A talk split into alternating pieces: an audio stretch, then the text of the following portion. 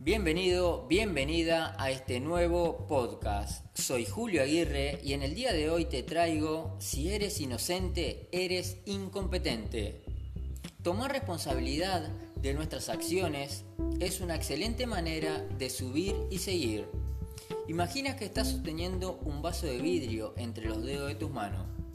Abres la mano y el vaso se cae al piso y se rompe. Te pregunto, ¿por qué se cayó el vaso? Probablemente responderás una de dos opciones, dirás una, por la gravedad o dos, porque lo solté. Pueden existir más razones, pero en el caso de las dos anteriores, ¿hay alguna explicación que sea falsa? Claro que no. ¿Cuál es entonces la diferencia entre ambas respuestas?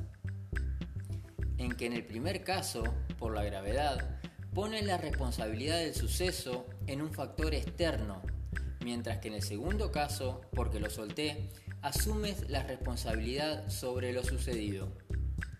Muchas personas explican su vida al estilo ley de la gravedad. Son las frases que empiezan con es que mi jefe es, los otros siempre, la situación de mi país me impide, etc. Lo tentador de este tipo de explicaciones es que nos declaramos inocente ante la situación.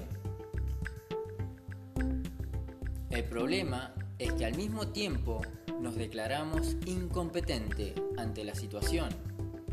No asumimos responsabilidad y cerramos la alternativa de actuar al respecto.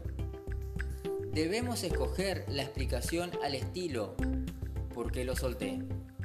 La cual surge cuando decimos frases como pude haber hecho, cometí el error de, debí haberte dicho que, solo al admitir que rompiste el vaso porque lo soltaste, puedes aprender de la experiencia. Solo al asumir la responsabilidad sobre tu vida podrás cambiarla.